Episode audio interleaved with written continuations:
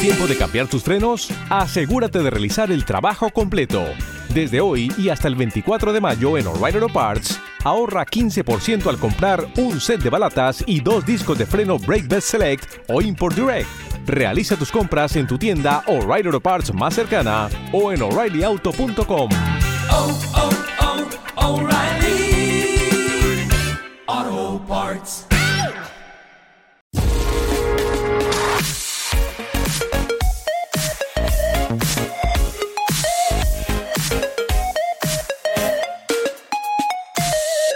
Nueva cita este fin de semana de la Fórmula E con doble cita en, en Londres que estrenaba trazado. Y recordadme que nunca más haga algún tipo de pronóstico relacionado con la Fórmula E porque nunca, nunca, nunca voy a acertar. Y este fin de semana pues ha habido bastante, bastante cambio, ¿no? Porque mm, en la carrera del sábado que fue la verdad mm, simple, sin no hubo mucha carne entre pilotos y, fue bastante simplona para lo que nos tiene acostumbrado la Fórmula E. Se llevó la victoria Jack Dennis, que consigue su segunda victoria con BMW, segundo fue De Vries y tercero fue Alex Lynch. Con lo cual, como veis aquí, novedad importante, los Mercedes vuelven a, a conseguir podio y a llevarse puntos, ¿no? Porque Van Dorn incluso acabó, acabó séptimo. Y en la carrera del domingo, aquí sí que hubo más carne y hubo más, más cosas que contar. Tantas cosas que contar que, no las voy a contar. Es mejor que si queréis saber de ellas, que veáis la, la, la carrera. Únicamente os voy a contar así un poco la más gorda. Y es que resulta que en un momento de la carrera salió el safety car.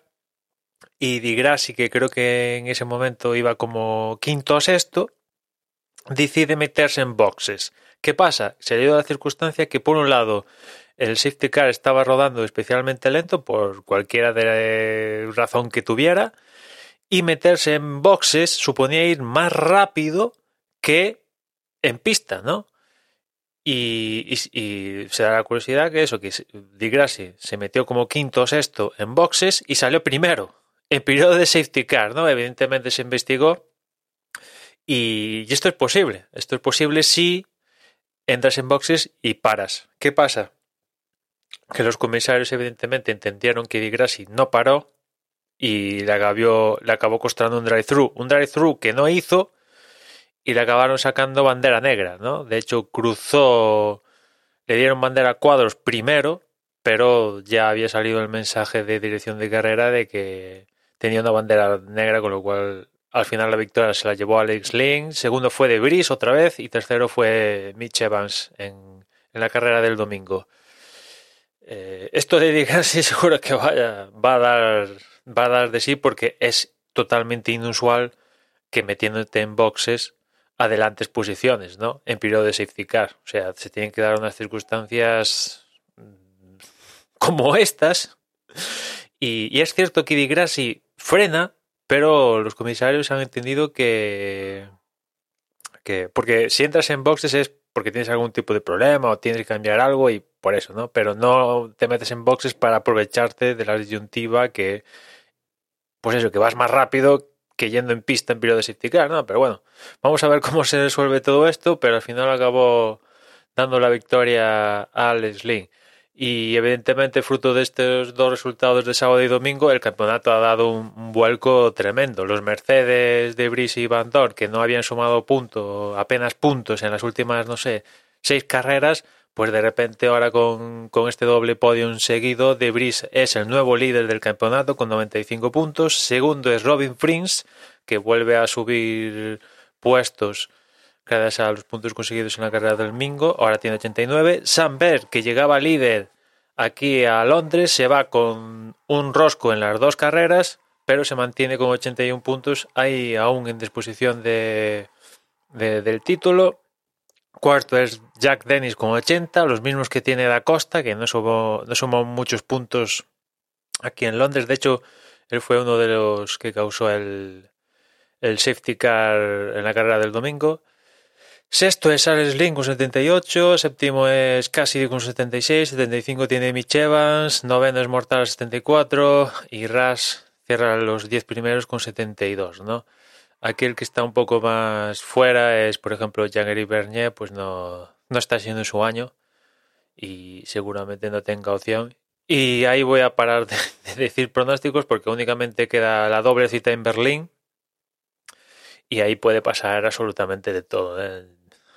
La verdad es que teniendo en cuenta que aquí está consiguiendo las victorias alguien que no había sumado puntos en las últimas carreras y los que estaban sumando puntos se van con cero puntos en las sucesivas, pues esto es que hasta puede ganar, yo qué sé, casi si me pones el, el campeonato perfectamente, ¿no? Aquí, evidentemente, el que lo tiene mejor es Nick DeBris, pero ahora como va a salir en, en clasificación en el grupo malo, pues igual no hace nada, ¿no? Va- vamos a ver cómo resulta.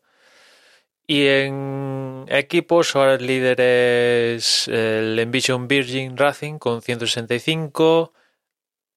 Segundo es Mercedes, que vuelve a mejorar posiciones y tiene 158 puntos. Jaguar es ahora tercero con 156. Bueno, ya era tercero antes. Tiene 156. Cuarto es el DST Cheetah 148, que es el que ha pegado el, bajonazo. Quinto es el BMW con 142. Sexto el Audi con 138. Séptimo es Mahindra con 122. Octavo es Porsche con 116.